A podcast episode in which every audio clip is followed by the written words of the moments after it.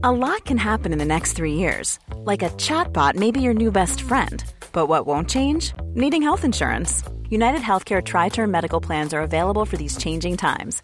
Underwritten by Golden Rule Insurance Company, they offer budget friendly, flexible coverage for people who are in between jobs or missed open enrollment. The plans last nearly three years in some states, with access to a nationwide network of doctors and hospitals. So, for whatever tomorrow brings, United Healthcare Tri Term Medical Plans may be for you. Learn more at uh1.com.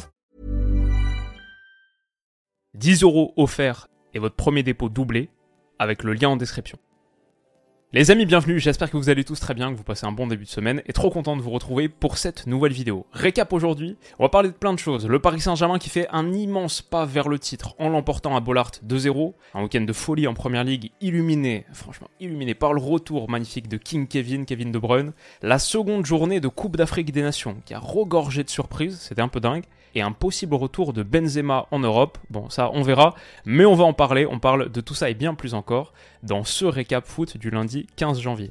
Le premier point, King Kevin, oui, absolument, parce que mis sous pression par Liverpool, qui avait 5 points d'avance sur City au coup d'envoi, c'était une victoire obligatoire pour les Sky Blues à St. James Park, et ça a très mal commencé. Blessure d'Ederson au bout de 7 minutes, malgré ce but génial de Bernardo, sublime, incroyable, City se retrouve quand même vite mené 2-1. Isaac et Gordon, deux enroulés extraordinaires, mais mais oui, de Bruyne rentre à une demi-heure, 20 minutes de la fin, et va d'abord sortir le putter pour égaliser 5 minutes plus tard. les joueurs de classe comme ça, ils ont vraiment leur propre geste. Ça, je trouve, c'est vraiment une frappe Kevin De Bruyne.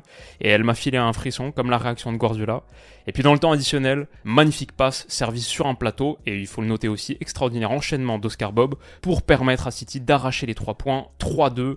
Le roi Kevin De Bruyne frappe pour son retour en Première Ligue. On l'avait plus vu depuis début août. C'était le match d'ouverture de Première Ligue contre Burnley, 11 août. Il avait tenu 23 minutes avant une grave blessure qu'il a tenu donc éloigné des terrains sur toute cette première partie de saison. Là, il revient 21 minutes dans le temps réglementaire, un but, une passe D, oui, he's back et quel quel plaisir de revoir. Il n'y a pas beaucoup de plus beaux duos que celui-ci. C'est important aussi pour City qui a peut-être perdu Ederson pendant un moment, on va voir, euh, dur de se prononcer pour l'instant, mais ce qui est certain c'est qu'Erling Haaland va voir son absence prolongée jusqu'au moins fin janvier, ça pourrait même déborder en février, donc euh, voilà, City va avoir besoin de KDB, qui a donné en plus une interview euh, très cool sur TNT Sports à la fin du match, beaucoup de lucidité, d'humilité, le plaisir de retrouver la compétition, mais aussi un gars très équilibré dans sa vie perso, heureux même sur cette longue période d'absence, on sent la, la maturité et l'expérience. Je commence par un vrai, un énorme bonheur de le retrouver sur les terrains et on espère que ça va durer longtemps. Mon deuxième enseignement du week-end, on est sur un top 10, donc il y, a 10 points. Deuxième sur 10,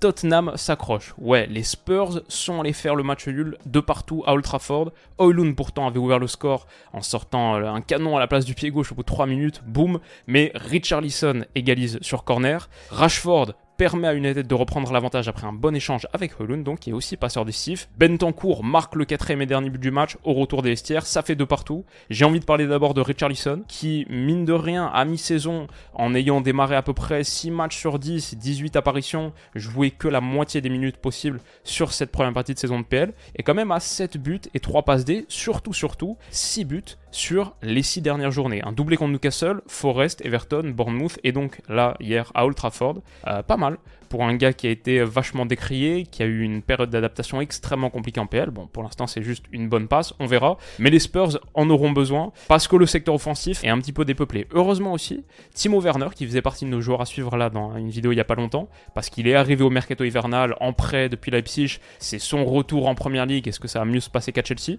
Bon, franchement, sur ce match-là contre United, il y a eu beaucoup de volume, il y a eu pas mal d'activité, il y a eu une passe décisive aussi euh, pour Bentancourt sur le second but. Du raté du gâchis à la finition, un peu le classique Timo Werner, mais sinon je pense que je suis euh, pour l'instant euh, raisonnablement confiant sur sa productivité et sur ce qu'il peut amener à cette équipe. On verra, mais c'est un petit point à noter. Comme le retour de Mickey Van de Ven aussi, qui lui fait tellement tellement de bien, il avait raté beaucoup de temps. La blessure de Madison et la sienne, ça avait été le tournant de la première partie de saison de Tottenham. Son retour, excellent, il a joué 87-88 minutes, et lui à côté de Romero, ça change beaucoup de choses pour Tottenham. La ligne d'attaque donc c'était Werner Richarlison, Brennan Johnson, qui était un peu en dessous, et au milieu de terrain, Hoiberg, Skip, qui été pas mal.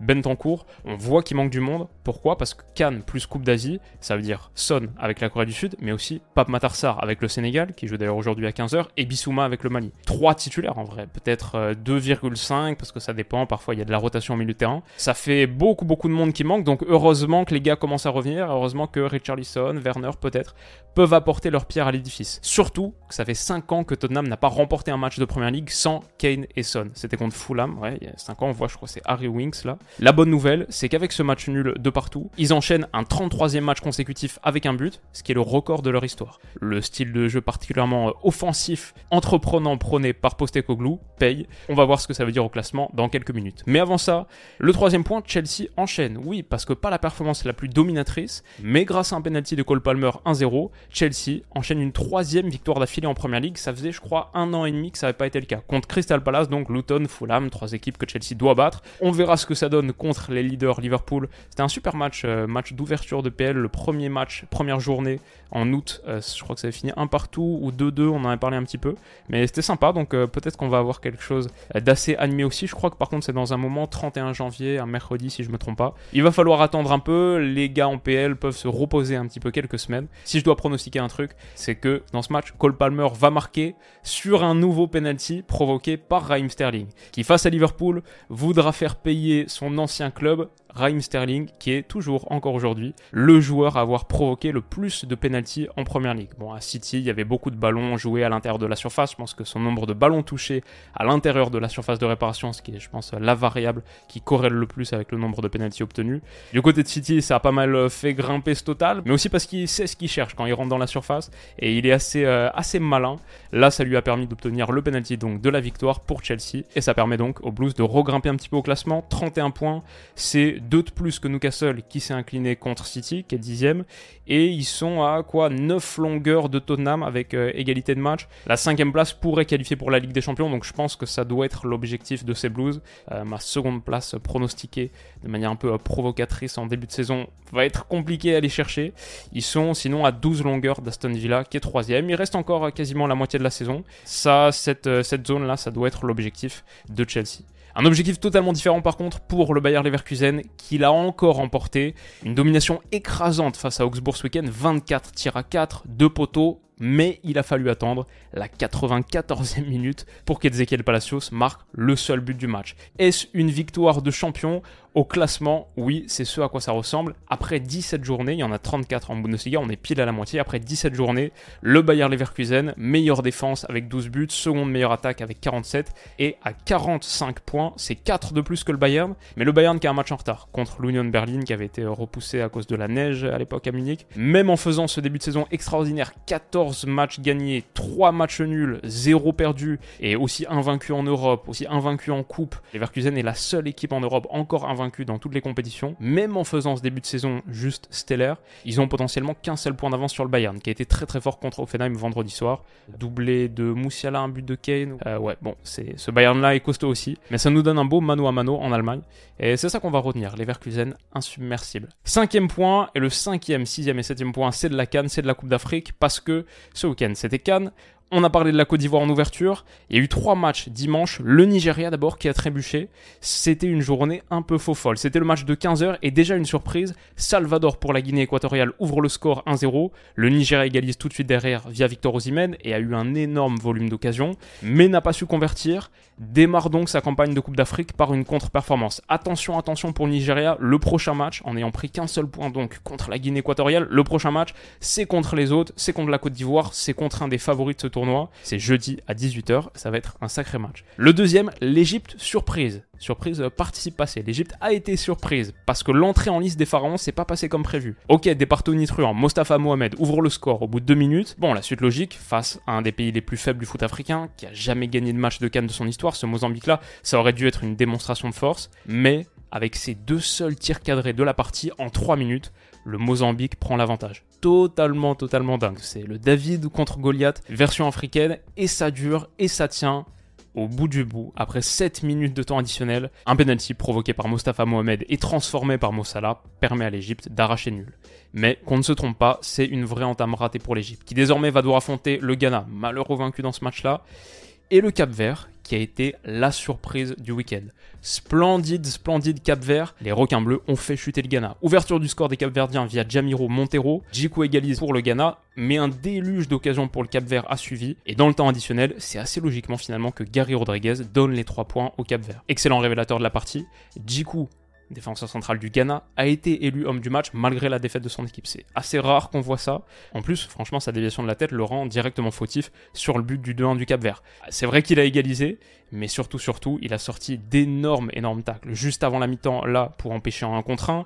Là, encore une fois, autour de l'heure de jeu, pareil. Et là, un dégagement sur la ligne pour contrer la frappe du numéro 21 capverdien. Voilà, ce Ghana été nettement dominé face à un Cap Vert qui est pas finalement une si grande surprise que ça. Moi, je me souviens à la dernière canne, en plus j'en parlais un petit peu dans mon débrief de la Côte d'Ivoire, je disais attention à ce Cap Vert parce qu'à la dernière canne en 2021, ils avaient montré des choses intéressantes. Ils avaient battu l'Éthiopie sur leur premier match, surtout ils avaient tenu tête aux autres, le Cameroun, pour se qualifier pour les huitièmes de finale. Et en huitième, contre le Sénégal, futur vainqueur, ils s'inclinent 2-0, mais seulement après être passés à 9 contre 11. Ils avaient été très très intéressants à 11 contre 11, très dur à battre. Donc attention à ce Cap Vert qui peut être, comme la dernière fois, un des petits poils à gratter et une des surprises de cette compétition. Le Ghana de l'autre côté, par contre, c'est très très inquiétant. Ils n'ont pas remporté de match de poule en Cannes depuis 2019. Il n'y avait eu aucune victoire en 2021. Et là, donc, ils démarrent à nouveau avec une contre-performance, comme on l'a dit. Ils vont jouer l'Égypte en J2. Euh, ça va être costaud. Et donc voilà pour ces trois matchs de Cannes, l'analyse de Côte d'Ivoire, Guinée-Bissau qui est sortie donc euh, samedi soir et en ligne si ça vous intéresse. Tout à l'heure, il y a quelques matchs sympas aussi.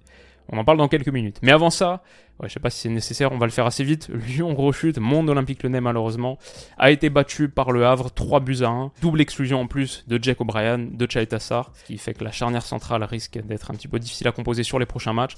Mais voilà, une défaite 3-1, Anthony Lopez dans les buts pas top, l'arbitrage pas excellent, il faut le dire aussi. C'est assez problématique parce que l'OL donc retombe à la 16e place, barragiste, après 3 victoires d'affilée. Il y avait de quoi entretenir un petit peu d'espoir, c'est toujours le cas. Ils sont pas décrochés par rapport même à Montpellier qui est 12e, seulement deux petits points de mais aussi deux sur Clermont, 4 seulement sur Lorient qui est lanterne rouge, alors que Le Havre du coup a pris de l'air, ils sont 11e avec 22 points, c'est 6 de plus que l'Olympique Lyonnais, ça va jouer vraisemblablement entre bah, ces 6-7 euh, formations je pense, pour le maintien, et l'OL a un calendrier qui est pas évident, Rennes, Marseille, Montpellier, qui est un adversaire direct, à la rigueur, ok, mais déplacement à la Mosson, c'est jamais facile. Et Nice, donc, le 18 février. Heureusement, il y en a trois à la maison. C'est des rencontres dont il faut se méfier. Et enfin, donc, notre avant-dernier point, oui. Paris fait le break, le Paris Saint-Germain se détache en tête de la Ligue 1. Il profite de la défaite de Nice et de Monaco un peu plus tôt pour faire une énorme opération à Bollard face aux Dauphins de la saison passée. Une victoire 2-0 dans l'entre des Lensois, où depuis un an et demi, ils sont une des meilleures équipes d'Europe. 22 victoires depuis un an et demi à la maison. Je crois qu'il y a que City et le Barça qui font plus avec 23. Bon, Donnarumma est bien resté au milieu sur ce penalty de Frankowski qui les tire souvent au milieu. Donc euh, c'était bien senti. L'enseignement majeur sans doute c'est que la triplette Dembélé Barcola Mbappé a super bien fonctionné. Dembélé à la passe là ici magnifique. Mbappé passeur décisif sur le but de l'ouverture du score de Barcola qui a fait un excellent contrôleur à pied gauche pour se l'amener et finir pied droit. Barcola a fait expulser Gradit au bout d'une série de dribbles et il a été vraiment excellent, excellent à la percussion. Quand on regarde son bilan statistique, Barcola, c'est 7 dribbles réussis, 12 tentés, un volume énorme pour Bradley, qui s'est distingué comme Dembélé passeur décisif sur le but de Bappé, le 2-0 en fin de match. Le Paris Saint-Germain, donc, grâce à cette victoire, prend 8 longueurs d'avance sur Nice, avec un goal average, ils sont en plus 30, Nice est à plus 8, ça fait 8 points et demi euh, d'écart, on va dire. Je vous ai préparé une analyse extrêmement détaillée de la Real Sociedad qui arrive dans quelques jours, je vais faire, je pense, 20-25 minutes, de comment joue cette équipe, comment la battre, vraiment euh, le rapport de scouting complet. Mais en vue de ce match, un premier truc que je me dis, avec ce qu'on a vu contre Lens, ce match de Barcola contre Lens, je serais pas du tout surpris qu'on le retrouve titulaire dès le match aller de ces huitièmes de finale contre la Real Sociedad. Est-ce que ce serait, comme on a vu exactement, Dembélé, Bappé, Barcola dans les mêmes positions à voir? Mais vu les caractéristiques similaires qu'ont Lens et la Real Sociedad sur la pression, sur la sortie de balle, quand on a un profil comme Barcola sur la pression adverse, qui peut être une menace dans le dos et faire reculer un peu le bloc, ou simplement être intéressant pour partir à la médiane, ou alors même pour gêner les sorties de balle de la Real Sociedad parce qu'il est un des attaquants, je trouve, les plus défensifs, qui fournit le plus d'efforts sur le volet défensif pour le Paris Saint-Germain. Ouais, je pense euh, qu'il peut apporter beaucoup de choses dans cet affrontement et il y a des chances, oui, qu'on le voit titulaire. Donc ça, c'est ce que je dirais. Des enseignements en Ligue 1, mais aussi en vue de ce qui compte vraiment ce choc de huitième de finale de Champions. Enfin, on termine avec la rumeur Benzema, Karim Benzema peut-être de retour en Europe. Après avoir séché la reprise de l'entraînement avec Al Karim Benzema a été exclu de la pré-saison par son entraîneur Marcelo Gallardo. Le joueur ne fera pas le voyage jusqu'à Dubaï avec ses coéquipiers. Son entourage le dit bloqué dans l'océan Indien à cause du cyclone sur l'île Maurice, là où il passe ses vacances. Bon, parfois peut-être il faut se méfier avec tout ça. Je suis pas le plus grand fan du championnat saoudien, de l'exode saoudien qu'on a constaté mercato estival dernier, mais je crois aussi qu'il y a pas mal de gens qui sont euh, qui seraient très contents que ça échoue On peut sentir qu'il y a certaines informations qui sont influencées, je crois, par cette volonté. Donc on verra. J'avoue perso, j'ai du mal, beaucoup de mal à croire à un retour de Benzema en Europe aussi vite, simplement parce que ce serait assez humiliant pour l'Arabie Saoudite. Je pense qu'ils sont même capables de le garder sans le faire jouer, juste pour pas le vendre, pas perdre la face. Un petit peu comme j'ai l'impression ce qui est en train de se passer avec Jordan Henderson, qui avait des touches avec l'Ajax, avec la Juve, mais Aletifak veut absolument le garder. Euh, bon, il y a eu beaucoup d'histoires autour de la venue d'Henderson en Arabie Saoudite, justement, donc il est un petit peu euh, symbolique, et je pense qu'il n'y a pas de plus gros symbole par rapport à tout ça que Karim Benzema, qui était une des grosses, grosses prises du mercato estival dernier. C'est pour ça que je pense pas que ça va se faire. Et je crois que ça conclut grosso modo ce récap du week-end. On a déjà parlé de la Super Coupe d'Espagne, du net succès du Real Madrid contre le Barça. L'analyse est en ligne sur la chaîne depuis hier soir. J'espère donc que ce récap-ci vous a plu. Si c'est le cas, vous pouvez me le dire en commentaire, mettre un petit pouce bleu. Et aujourd'hui, on a donc Sénégal-Gambie, Cameroun-Guinée et Algérie-Angola. Euh, l'entrée en liste de trois cadors, trois équipes qui euh, postulent vraisemblablement, mais attention à la Gambie, qui avait été aussi intéressante à la dernière canne, attention à la Guinée, c'est un peu le groupe de la mort.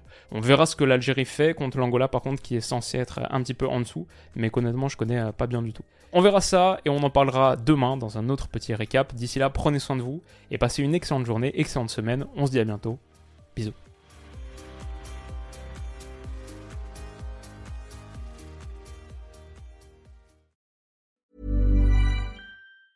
Hi, I'm Daniel, founder of Pretty Litter. Did you know cats tend to hide symptoms of sickness and pain? I learned this the hard way after losing my cat, Gingy. So I created Pretty Litter, a health monitoring litter that helps detect early signs of illness by changing colors, saving you money and potentially your cat's life. Pretty Litter is veterinarian developed, and it's the easiest way to keep tabs on your fur baby's health right at home. Go to prettylitter.com and use code ACAST for 20% off your first order and a free cat toy. Terms and conditions apply. See site for details.